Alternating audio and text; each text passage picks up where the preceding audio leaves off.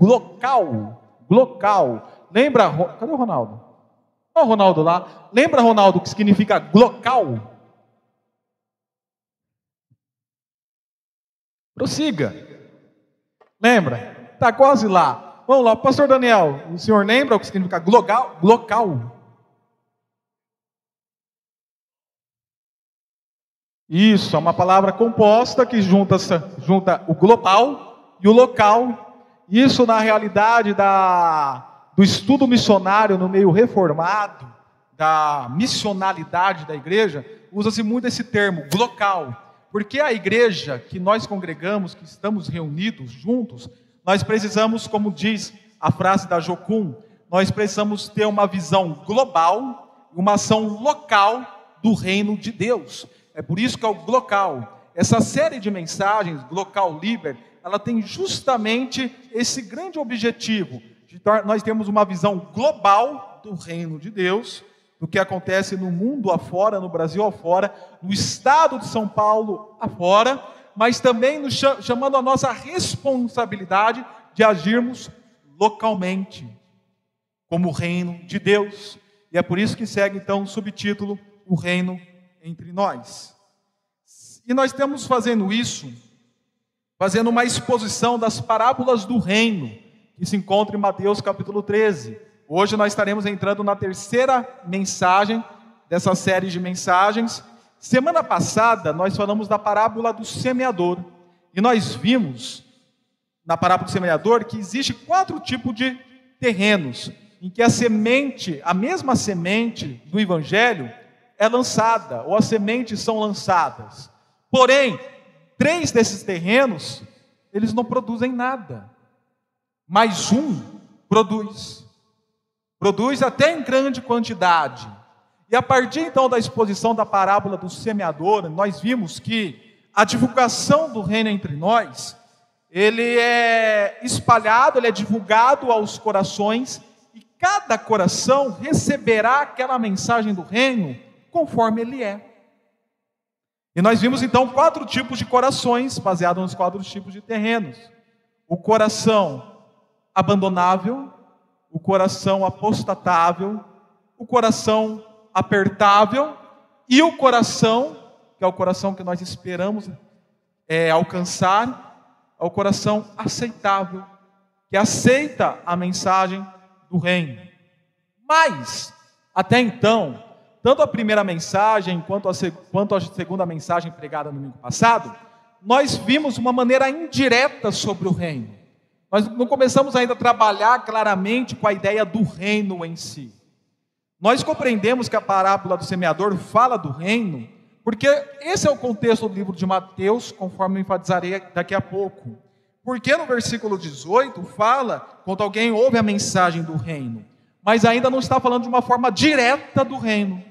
A partir de agora, a partir da parábola que hoje nós começaremos a pregar, e as outras cinco que seguirão, falará mais claramente sobre o reino, pois todas começarão da, seguinte, da seguinte maneira: o reino dos céus é. O reino dos céus é como o homem, o reino dos céus é como um grão de mostarda, o reino dos céus é como um fermento, o reino dos céus é como um tesouro escondido, é como um negociante, é como uma rede lançada ao mar. O reino dos céus é. A partir de agora, Jesus vai usar essas parábolas, essas ilustrações que nós falamos, já definimos melhor o que é parábola lá na primeira mensagem, para poder expor a ideia do reino de Deus. Lembrando que o coração correto compreenderá de fato o que é o reino, a mensagem do reino. Mas para aqueles que não é para compreender, não compreenderão o que é a mensagem do reino. Não podemos esquecer disto. E a parábola do reino, do joio, ele tem algumas semelhanças com a parábola do semeador. Porque a parábola do semeador fala que o semeador saiu jogando a sua semente, a semear, e a jogando suas sementes, e quatro terrenos não aceitaram a semente, enquanto um aceitou. Agora a parábola do joio vai falar também de um homem que semeou boa semente no campo. Todavia, aqueles, aqueles terrenos da parábola do semeador, que não aceitaram a semente boa, eles não ficaram sem receber um, um tipo de semente.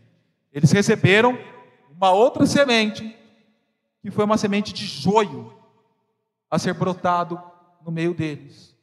E a partir de agora que nós falaremos então do reino dos céus, que é comparado a essa parábola do joio e do trigo.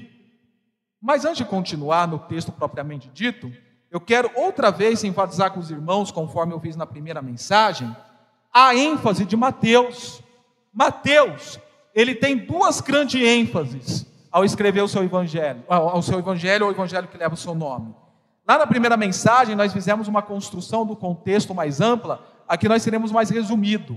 Mas a ênfase de Mateus, que estava escrevendo para judeus que ansiavam a restauração do reino de Israel, mesmo não compreendendo de fato o que seria essa restauração, que ansiavam pela manifestação do rei, do Messias rei, libertador, que salvaria o seu povo. Mateus ele é perspicaz em toda a sua escrita, desde o capítulo 1, mostrando a genealogia de Jesus em Davi, aquele que descenderia e continuaria o reinado perpétuo de Davi, até o capítulo 28, quando ele fala que em Jesus foi dada toda a autoridade, quer seja dos céus e da terra. Ele tem essa perspicácia de mostrar que o reino começou, se iniciou, está se manifestando em Cristo Jesus. E só para nós podermos notar um pouco essa perspicácia de Mateus, vamos, eu escolhi quatro versículos de muitos outros para falarmos do reino dos céus, mostrando a ênfase em Mateus. Vou ler junto comigo, capítulo 3, versículo 2.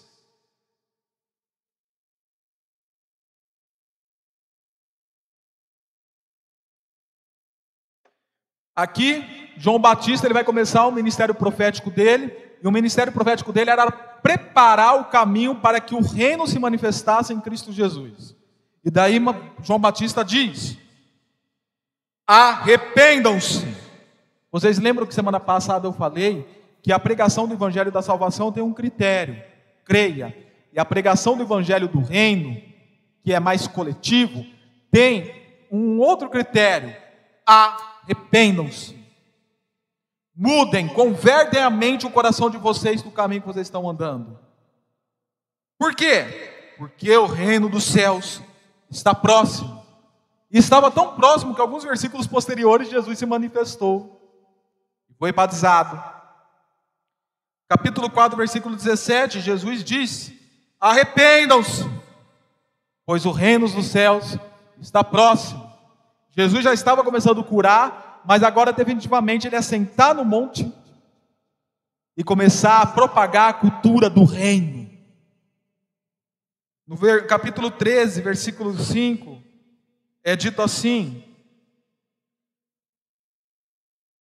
Capítulo 11, versículo 5 é dito assim: Os cegos vêm, os mancos andam, os leprosos são curados, purificados, os surdos ouvem, os mortos são ressuscitados e as boas novas são pregadas aos pobres.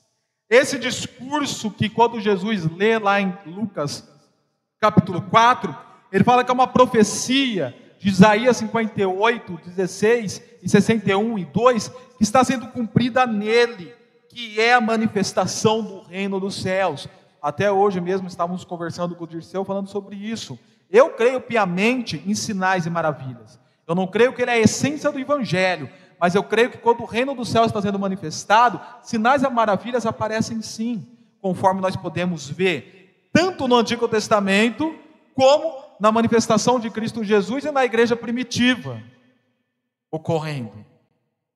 Para encerrar, capítulo 12, versículo 28.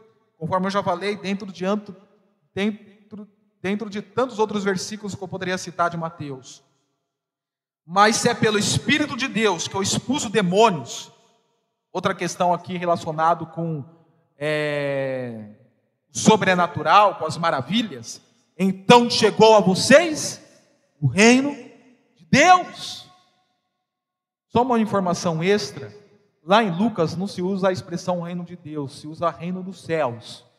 Qual é a diferença do reino dos céus para o reino de Deus? Nenhuma. são termos intercambiáveis. Mateus escreve reino de Deus, Lucas reino dos céus, mas é o mesmo significado.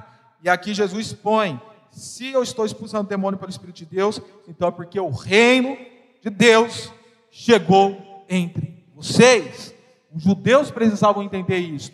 Você precisa entender isso. O reino já existe entre nós. O reino de Cristo Jesus, o reino de Deus, não será algo que acontecerá no futuro, que está reservado para o milênio ou para os novos céus e nova terra. Ele já está entre nós. E lá na conclusão, eu pontuarei melhor para vocês. Ele já existe, embora ainda não exista da sua forma completa. Nós falamos na teologia essa seguinte expressão: já, mas ainda não. Já existe, mas ainda não na sua plenitude, na sua completude. A plenitude a completude será lá no milênio, novos céus e nova terra. Porém, ele já existe parcialmente neste mundo entre nós por intermédio da igreja, que é você e eu reunidos. Quando aqui estamos e quando estamos saindo, se espalhando pela nossa sociedade. E a ênfase entrelaçada de Mateus falando do reino é mostrar o rei, porque todo reino precisa de um rei. E esse rei é o Messias que eles esperavam. O Messias que foi tanto servo, sofredor, como rei. Alguns falam assim: ah, que Jesus na primeira vinda dele ele veio como servo, sofredor e na última, na segunda ele virá como rei. Não. Jesus ele já veio como rei desde a sua primeira vinda. O reinado pleno, acabei de explicar, será futuramente, mas seu reinado já começou. Por exemplo, reinado pleno Mateus fala lá no versículo capítulo 19, versículo 28, quando diz assim: Digo-lhes a verdade, por ocasião da regeneração de todas as coisas, quando o Filho do Homem se assentar em seu trono glorioso, na regeneração de todas as coisas, quando finalmente ele sentar plenamente no trono glorioso. Mas significa que ele não está reinando? Não significa isso. Porque Mateus 28, 18 que é o texto da grande comissão, diz o seguinte: Então Jesus aproximou-se deles e disse: Foi-me dada toda a autoridade nos céus e na terra. Quem é que tem toda a autoridade sobre o reino? O rei. É o rei que tem a autoridade, que tem a coroa e o cetro. Se toda a autoridade foi dada para Cristo, porque ele já é o rei que está regendo toda a autoridade. Efésios capítulo 1, versículo 10, fala que tudo que é terreno e celestial convergiu em Cristo. Colossenses capítulo 1, versículo 20, fala que quer que seja da terra, quer seja do céu, foi reconciliado com Cristo. Ele já está reinando, Cristo Jesus. Sabe o que é interessante? Você está achando que eu estou fugindo de Mateus 13, mas vocês vão ver agora que eu não estou fugindo. O interessante é que quando Jesus fala que foi-me dada toda a autoridade nos céus e na terra, ele segue assim no versículo 19: indo, portanto, discipulai as nações. Nós conhecemos mais a tradução como ide, fazei discípulos em todas as nações. Mas no original, está escrito assim: foi-me dada toda, toda a autoridade nos céus e na terra, indo, vocês, igreja, grande comissão, discípulos, indo, portanto, a partir de agora, concluindo esta missão, indo, portanto, discipulai as nações. Uma vez que a autoridade está dada a mim, vocês estão sendo agora colocados como embaixadores deste rei, deste reino, para ir às nações e discipular as nações, para espalharem o reino, para expandirem o reino, para viverem o reino, para fazer que as nações venham sobre a minha autoridade. Deus escolheu para que assim fosse, para que o reino fosse expandido, não por força bélica, igual o Putin está fazendo, mas através da propagação do Evangelho pelos seus discípulos, sendo nós testemunhas, tanto em Jerusalém, quanto Judéia, Samaria e até os confins da terra. Local Local, Jerusalém, até os confins da terra, global. essa responsabilidade nossa. Todavia, queridos, não querendo desanimá-los, mas quando nós buscarmos assim fazer, haverá oposição ao reino. Conforme nós começarmos a prosseguir como reino, haverá oposição. Nós podemos ver, por exemplo, problemas recentes que são problemas que servem como oposição ao reino. Podemos falar de oposição de uma maneira indireta, porque não está diretamente atingindo o reino, mas está atingindo aquilo que nós temos como valores e princípios do reino. Problemas recentes deste ano: guerra Rússia e Ucrânia.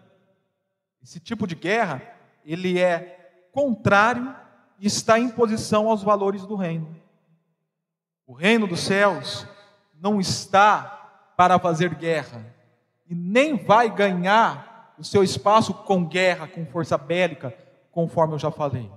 E uma vez que o maior oprime o menor, está em oposição do reino dos céus.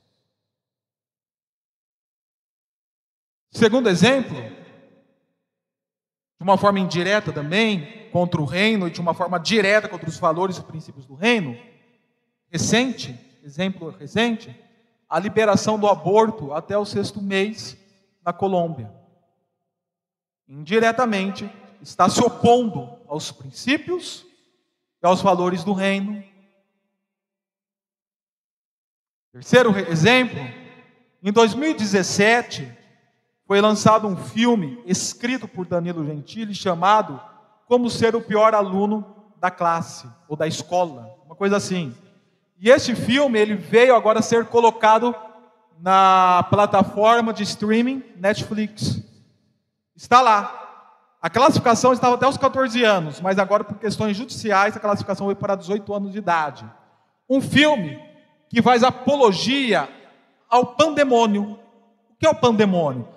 Pandemônio é uma expressão que significa a quebra de todos os princípios e valores construídos pela cultura ocidental. Tudo que a filosofia grega, o direito romano e a teologia ou teísta judaica cristã construíram como valores da cultura ocidental, o pandemônio quer desconstruir. Isso eu chamo de existencialismo cultural. Eu já expliquei isso para os irmãos, até baseado em Nietzsche.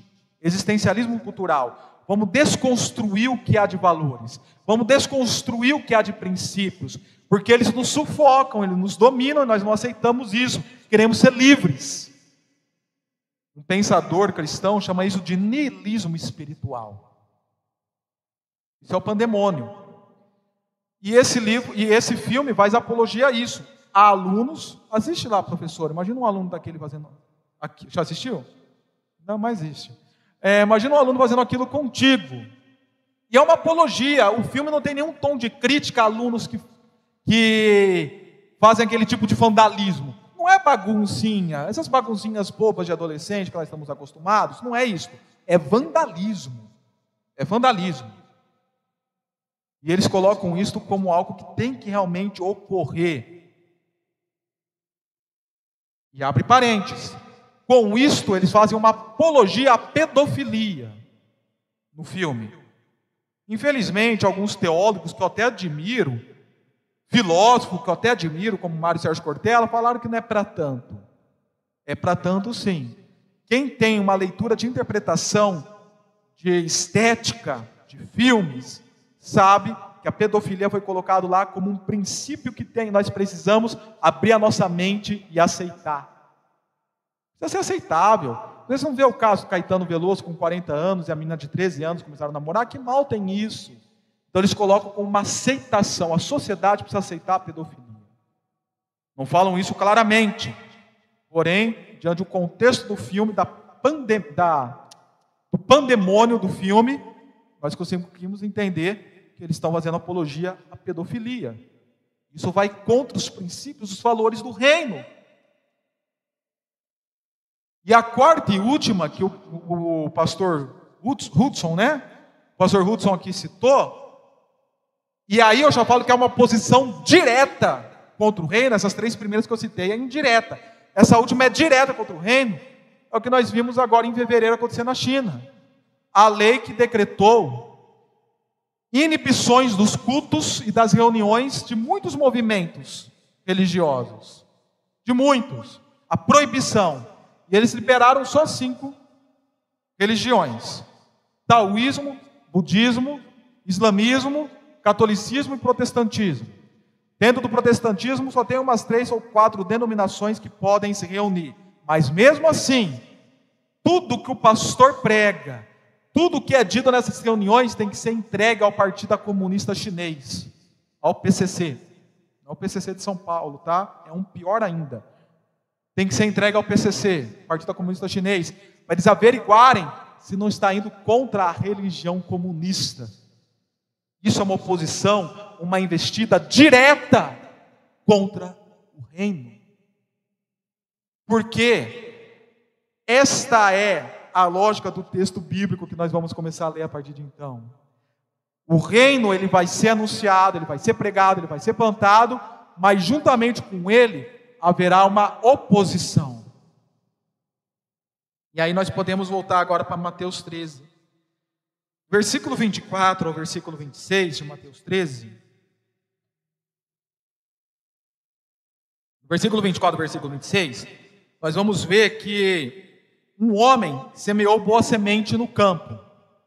Lançou lá a semente. Mas durante a noite, quando as pessoas foram dormir, descansar, veio algum cujo dito, cujo dito e jogou outro tipo de semente.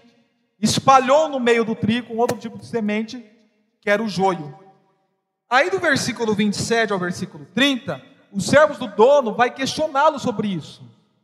O senhor por acaso misturou outro tipo de semente junto com trigo? Aí ele fala de maneira nenhuma. Um inimigo assim fez. E aí eles se prontificaram a retirar essa semente. O senhor quer que nós retiremos a semente do joio que está no meio do trigo? Não. Deixa como está. De uma maneira muito sábia, ele solucionou a questão. Deixa como está. Até mesmo porque quem mexe aqui com plantio ou com agricultura, sabe que quando o joio está nascendo, o trigo está nascendo, eles são muito parecidos. Você precisa esperar aquilo criar corpo, crescer para saber distinguir o que é trigo e o que é joio. No começo você não consegue distinguir. Então deixa como está. No dia da colheita, que vai estar tudo agora com o corpo tomado, nós faremos essa separação. E aí queimaremos o joio e traremos o trigo para o nosso celeiro. E a partir do versículo 36 até o versículo 43, Jesus explica que esta parábola está relacionada com a sua segunda vinda, com a manifestação do reino, com a sua segunda vinda e o dia do juízo final. Posto isto e a explicação desse texto, eu afirmo isso que segue no slide para os irmãos na divulgação da mensagem do reino entre nós, carecemos de discernimento para lidar com os controversos manifestos em nosso tempo e espaço, compreendendo que estes serão cancelados quando nós seremos confirmados. Ficou grande essa afirmação, então vou lê-la de novo com os irmãos. Na divulgação da mensagem do reino entre nós, carecemos de discernimento para lidar com os controversos manifestos em nosso tempo e espaço, compreendendo que estes serão cancelados enquanto nós seremos confirmados. E talvez ainda você diga, pastor, ficou muito grande essa frase, eu não estou conseguindo digeri-la. Então vamos vê-las em partes. E eu vou dividir então em várias partes, que eu estou dando destaque aí nessas partes, à luz do texto bíblico, e leremos uma parte da afirmação e voltaremos para o texto bíblico. E a primeira parte é esta: na divulgação da mensagem do reino entre nós. Eu já falei bastante sobre isso, já falei do reino, do significado do reino, o que é o reino, sobre o rei. Vamos falar um pouquinho só a mais sobre ele? Está no versículo 38 versículo 24.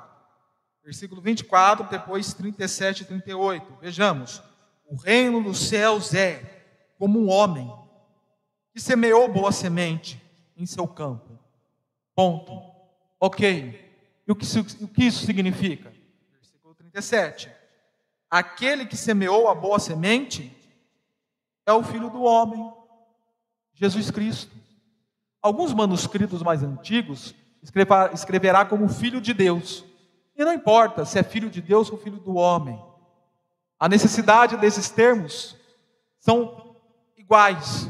Filho de Deus, porque ele é o próprio Deus. Veio do Pai, gerado pelo Pai. E filho do homem.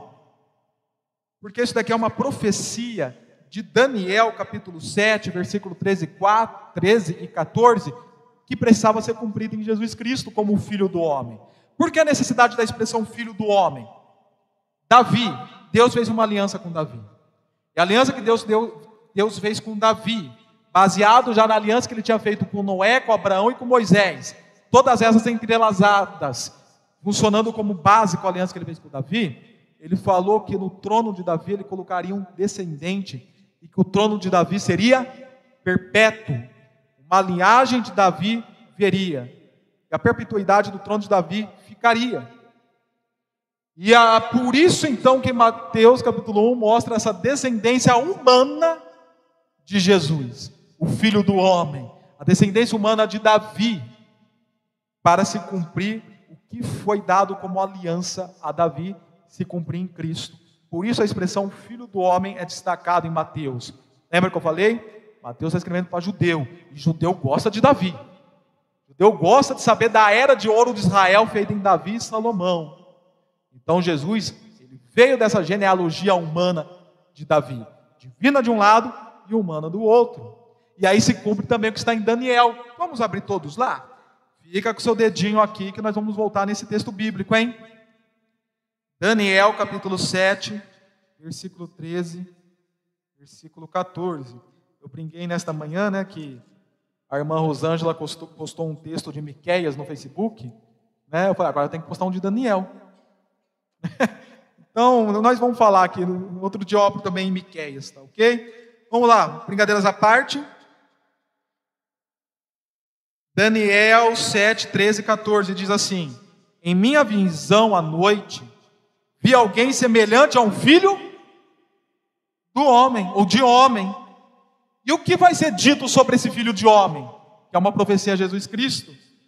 Vindo com as nuvens dos céus, ele se aproximou do ancião e foi conduzido à sua presença. E olha só que interessante o versículo 14, que reforça tudo que eu já falei lá na introdução de Mateus ele recebeu autoridade, glória e o reino. Todos os povos, nações e homens, homens de todas as línguas o adorarão, o adoram. Seu domínio é um domínio eterno que não acabará e seu reino jamais será destruído. Por isso que a importância do destaque do filho de homem lá no texto de Mateus, para mostrar que esse filho de homem é o rei que terá toda a autoridade que Daniel profetizou. Voltemos para Mateus. É o versículo 38 do capítulo 13 continua. O campo é o mundo. Hum, repare isso, irmãos. O campo não é a igreja, ok? O campo é o mundo. Por que eu falo isso? Porque nós temos costume de falar, ah, porque aqui na igreja nós temos Estamos dando trigo enquanto joio, né? É normal que tenha trigo e joio na igreja, baseado nesse texto. Veja bem, embora realmente haja joio no meio da igreja, eu não duvido disto, eu sei que isso há, mas o texto não está falando da igreja, o texto está falando do mundo que nós vivemos. No mundo que nós vivemos, tem tanto o trigo, que é aqueles que sinalizam o reino de Deus, quanto o joio, que são aqueles que se opõem ao reino. As citações que eu fiz, por exemplo, do Putin, do Danilo Gentili, da Colômbia, do Partido Comunista Chinês, eles seriam o joio. O joio não é aquele irmão que está trabalho para o pastor. O joio não é aquele irmão, aqui no texto, nesse texto, ok? O joio não é aquele cara que dividiu a igreja, que desviou, ou que fala 1 João, estava no nosso meio, mas nunca foi do nosso. Esse texto não está falando desses irmãos. O joio aqui nesse texto está falando aqueles que se opõem contra o reino. Nós veremos isso mais adiante. Então, o campo é o mundo. O mundo que nós pertencemos, que nós estamos, não o mundo necessariamente montanhas, árvores, mar, o mundo criado, mas é o mundo pecaminoso que nós estamos inseridos, o sistema que nós estamos inseridos. E a boa semente são os filhos do reino. É por isso que eu falo na divulgação da mensagem do reino entre nós, porque nós, enquanto filhos do reino, somos que promovem o reino, que vivemos o reino, que divulgamos o reino. Por isso que o reino já está entre nós, porque nós estamos neste mundo, porque a igreja está neste mundo, porque nós vivemos neste mundo como filhos do reino. Consequentemente, o reino está entre nós. Porém, a afirmação a qual eu fiz prossegue. Na divulgação do reino entre nós, carecemos, o destaque que eu estou aqui, carecemos de discernimento para lidar com os controversos manifestos no nosso tempo e espaço. Isso é muito importante, esse finalzinho aqui. Nós precisamos identificar em nosso tempo e espaço quem são os controversos. Eu não quero saber sobre o imperador Adrianos, Julianos ou Nero que investiram contra os cristãos no primeiro século. A história já se passou. Eu não quero saber da seita romana, da seita católica apostólica romana, fez o que fez na idade medieval, matou vários profetas de Deus, como John Hus, John L. Clive. Eu não quero saber agora deles. Eu não quero saber da filosofia iluminista da era moderna ou do iluminismo em si, ou dos movimentos existencialistas, ateístas de Nietzsche, de Heidegger, de Sartre. Eu quero saber dos dias de hoje, o tempo, o espaço que nós estamos inseridos hoje, daqueles que estão se manifestando hoje contra o reino. Nós precisamos desse discernimento para entender quais são os filósofos, os políticos, os professores, as religiões que têm se manifestado contra o reino. Eu citei alguns exemplos no início do da pregação, mas só foram quatro exemplos dentro de milhões e milhões de exemplos que ocorrem na nossa atualidade contra o reino. E a força que eu deveria estar usando contra os controversos, eu tenho muitas vezes usado contra a minha própria igreja, contra meus próprios irmãos. Mas enfim, esta verdade, a parte dessa, dessa afirmação, se encontra lá no versículo 25 ao 28, primeiramente, leiamos. Mas enquanto todos dormiam, veio o seu inimigo e semeou o joio no meio do trigo, e se foi. Quando o trigo brotou e formou espigas, o joio também apareceu. Os servos do dono do campo dirigiram-se a ele e disseram: O senhor não semeou boa semente em seu campo? E de onde vem o joio? O inimigo fez isso, respondeu ele. Os servos lhe perguntaram: O senhor quer que o tiremos? Agora a explicação da parte dessa parábola está lá no, no versículo 38 Parte B, no versículo 39, parte A, que diz assim: O joio são os filhos do maligno. E o inimigo que semeia é o diabo. Este é o joio. O diabo e aqueles que estão sob o seu domínio. Aqueles que estão sob o seu domínio não precisa ser necessariamente um satanista ou de uma seita satã. Não necessariamente. Não precisa ser um bruxo, um espírita de baixo, baixo espiritismo que nós chamamos, como Umbanda, Quimbanda, Candomblé e semelhantes. Precisa ser na maçonaria. Muitas vezes nós estamos tão preocupados com os maçons, né? Não precisa ser necessariamente essas pessoas. Os filhos do maligno são todos aqueles que não são filhos de Deus. Nós só temos dois grupos neste mundo: os filhos de Deus e os filhos do maligno. Ponto. Ou você é cumpridor do pacto, filho de Deus, ou você é quebrador do pacto, filho do maligno. E os filhos do maligno, sobre a égide do diabo, estão assim em ação. Note bem, Irmão, eu quero que você preste muito, muito bem atenção agora nesse teor doutrinário que eu vou falar para você. Nós temos o costume de pensar que batalha espiritual é assim. Nós temos três grandes inimigos, né? O diabo, o mundo e o eu. Aí já é muito até clichê falar, e quem é o maior inimigo? É o eu. Não, não é o eu que é o meu maior inimigo. É o diabo? Também não. É o mundo? Também não. Então quem é? Eles são aliados. Eles não agem separadamente. Quer ver, pensa que o diabo age de uma maneira, parece até os inimigos do Batman, né? Então o Batman tem uns inimigos que cada um age de uma maneira diferente. O Coringa de uma maneira, o Pinguim de outra e o Charada de outra. Eles nunca estão unidos. Sempre há investidas diferentes que eles fazem. Nós temos mania de pensar em batalha espiritual dessa maneira.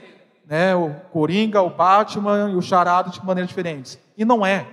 Pense em termos de Segunda Guerra Mundial. Segunda Guerra Mundial, nós tínhamos dois grupos aliados os aliados de um lado e os países do eixo do outro. Eles atacavam juntos. Eles estavam juntos, e por incrível que pareça, se vocês não sabem, a União Soviética e os Estados Unidos faziam parte do mesmo grupo. Atacavam juntos, aliados. É assim que se funciona a batalha espiritual.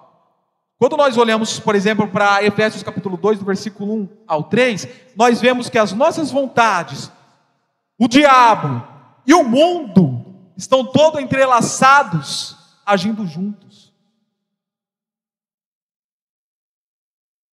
O diabo, ele usa a sua vida, ele usa o mundo secular que nós estamos para ir contra o reino, para se opor contra o reino. E sabe o que é preocupante? É que quando nós pensamos em batalha espiritual, nós pensamos em batalha espiritual nesses termos é que existe espíritos territoriais que nós precisamos fazer atos proféticos para expulsá-los de nosso meio. É porque existe o Zé Pilintra, existe o Eixo Caveira, existe o, o Preto Velho, o Tranca-Rua, Pomba Gira. Nenhum desses termos são bíblicos, ok? Não existe nenhum desses na Bíblia. É tudo coisas do baixo espiritismo que o neopentecostalismo pegou, e muitas vezes no meio de igrejas tradicionais e reformadas nós escutamos esse tipo de coisa. Esquece, esses, isso daí são nomes do baixo espiritismo. E aí nós queremos agir na batalha espiritual dessa maneira, expulsar espíritos territoriais, que a batalha espiritual é uma investida do diabo diretamente com questões sobrenaturais e, e coisas semelhantes. Irmãos, irmãos, quando você vê filmes que nem esse, o pior aluno da classe, isso é uma batalha espiritual que nós estamos vivendo. Quando nós vemos o Partido Comunista Chinês fazer o que está fazendo, isso é batalha espiritual que nós estamos vendo, vivendo. É todo um conjunto do sistema mundano com a carnalidade das pessoas e o diabo agindo contra nós. Existe um artigo que chama assim: o lado da batalha espiritual desconhecido. Porque nós achamos que batalha espiritual é tudo que está ligado diretamente a esses temas espíritas, né? Ou neopentecostais. E o, o autor do artigo, estou tentando lembrar o nome dele, mas eu não lembro. Ele fala que a maior batalha espiritual que nós estamos vivendo é a batalha ideológica que nós vemos do aborto, da ideologia de gênero, da homossexualidade e semelhantes estão sendo embutidos na cabeça dos seus filhos, dos seus netos, contra os valores do reino. É o joio se manifestando. Isso é batalha espiritual das pesadas. Precisamos estar atentos, que precisamos repreender em nome de Jesus, que precisamos orar. Quando se fala em batalha espiritual, já penso automaticamente no mundo animista, na janela 1040 de todas as questões espirituais que ocorrem lá, né? De pessoas que caem demoniadas e ficam que nem serpentes rastejando no chão. Né? Os missionários vêm, conta para nós, ah, batalha espiritual é isso. Não que não seja, é também, mas não só, irmãos. Do outro lado do animismo, nós temos o secularismo, promovendo ensinos estarrecedores, que tem desviado os nossos jovens, você e a mim, com novelas da Globo, com séries da Netflix, com ensinos da escola, com músicas de baixo nível. E nós temos deixado passar isso desapercebido, achando que não é uma batalha espiritual, enquanto é. São os filhos do maligno agindo como joio debaixo do comando do diabo. Fiquemos atentos, repreendendo, mas não só repreendendo, mas se opondo a eles também. Porque as portas do inferno não prevalecerão contra o reino ou contra a igreja de Cristo. Até para encerrar este momento, eu lembro que há uns 4, 5 anos atrás, foi promovido, olha que interessante, foi promovido uma série de palestras pelas escolas de Descalvado contra o abuso sexual infantil. Nossa, que legal, que bênção, amém, não sei o que tem, amém? Ok. E de repente eu abro o meu Facebook, vou ver isto, promovido pela secretaria da cidade. E quando eu abro o meu Face, está lá um personagem chamado Jolipe. O que é o Jolipe? O Jolipe foi um personagem desenhado por aquele que estava promovendo a palestra com peito de homem, bumbum de mulher, braço de homem, cabelo de mulher, um andrógeno, que é o que está na moda agora. Nós não somos homens nem mulheres, nós somos andrógenos. Não é ele e ela, né? O Alex. Bem-vindos.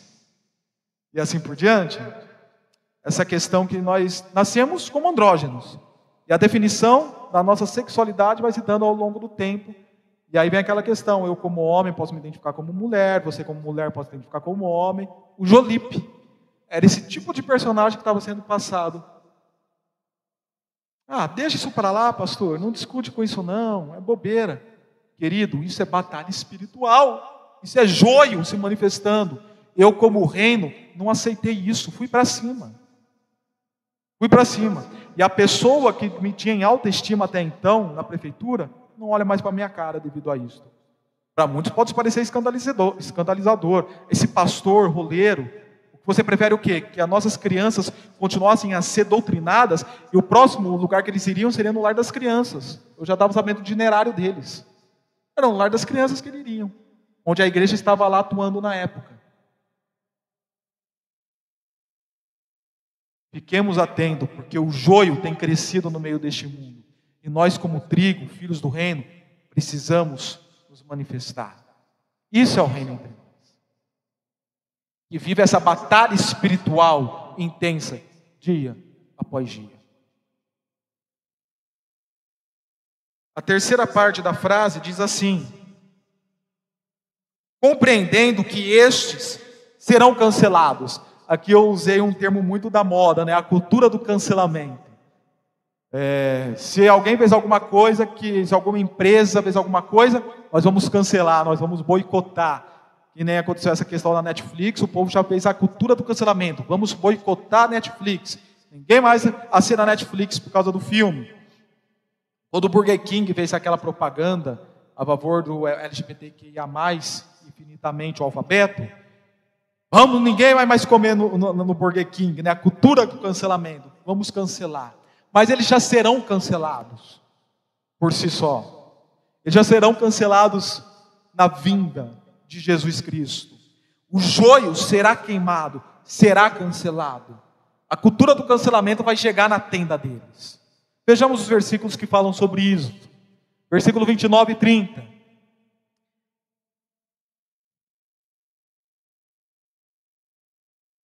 E ele respondeu: Não, porque ao tirar o joio, vocês podem arrancar com ele o trigo. Deixa quietinho lá. Deixam que cresçam juntos até a colheita.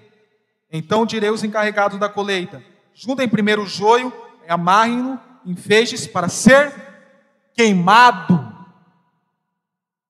Eu acho interessante que o movimento pentecostal gosta de falar do batismo com fogo, né? Eu quero ser batizado com fogo. Meu querido, eu não quero ser batizado com fogo. O batismo com fogo está reservado para esses daqui. Lá em Mateus 3, quando João Batista fala de Jesus Cristo, que ele batizará com espírito e com fogo, é muito notório nos versículos anteriores e posteriores que o batismo do espírito é para os salvos e o do fogo é para os condenados. O mesmo Cristo batizará os salvos e não salvos, o trigo e o joio. A, a diferença está no batismo. O Espírito Santo virá para aqueles que serão trigo, salvos, e aqueles que serão joio serão queimados pelo fogo. E aí nós continuamos aqui no versículos 39b até o 42. A colheita é o fim desta era. Isso nós veremos, nisso nós podemos ver melhor até em Mateus 24, a vinda de Jesus Cristo. E os encarregados da colheita são os anjos. Lá em Mateus 24 fala que os anjos virão e recolherão os eleitos dos quatro cantos da terra, arrebatarão os eleitos dos quatro cantos da terra. Assim como o joio é colhido e queimado no fogo, assim também acontecerá no fim desta era, no fim deste mundo, antes da manifestação do milênio de Apocalipse 20. O filho do homem enviará os seus anjos, e eles colherão ou tirarão do seu reino tudo que faz tropeçar. O sentido aqui é de ofensa. Tudo que ofende o reino, tudo que ofende o evangelho, será retirado. A nova tradução da linguagem de hoje traduz muito bem assim: todos aqueles que fazem os outros pecarem serão retirados.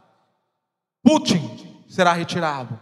Gentile, se não houver arrependimento neles, será retirado. Os parlamentares da Colômbia e da China serão retirados.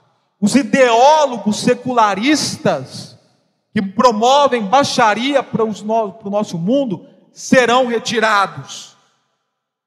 Todos que praticam o mal, que praticam a iniquidade, que têm investido neste mundo para levar para uma situação caótica, enfim, todos que não são salvos serão retirados e queimados. Não no sentido de aniquilamento aqui, no sentido de condenação eterna, lançado ao lago que arde com fogo e enxofre. Serão lançados ao inferno e o inferno será lançado ao lago que arde com fogo e enxofre. E passarão pela condenação. Eles o lançarão na fornalha ardente, onde haverá choro e ranger de dentes. Expressão essa que só ocorre em Mateus variadas vezes, onde haverá choro e ranger de dentes. Mas enquanto eles serão cancelados, nós seremos confirmados.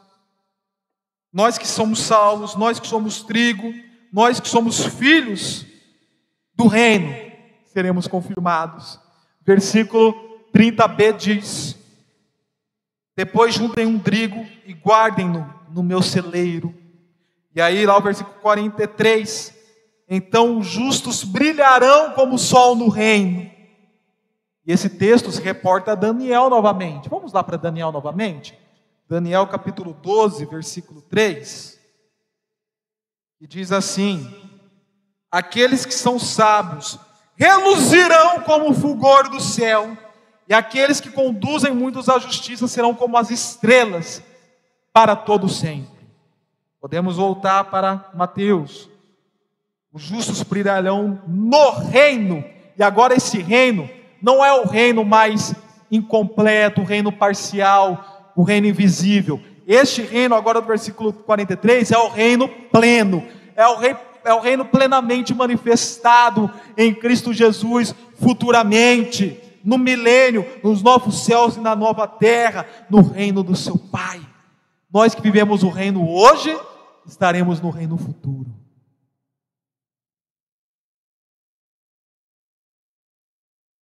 Enfim, para concluir aqui a nossa mensagem, eu gostaria de ver rapidamente com os irmãos as aplicações missionais e existenciais desse texto para a nossa realidade. A aplicação missional é essa nós precisamos entender uma expressão que chama Eclesia abscônditos. A Eclesia abscônditos, abscônditos é a igreja invisível, é a igreja escondida, que tem atuado na sociedade de forma discreta, mas transformado a sociedade.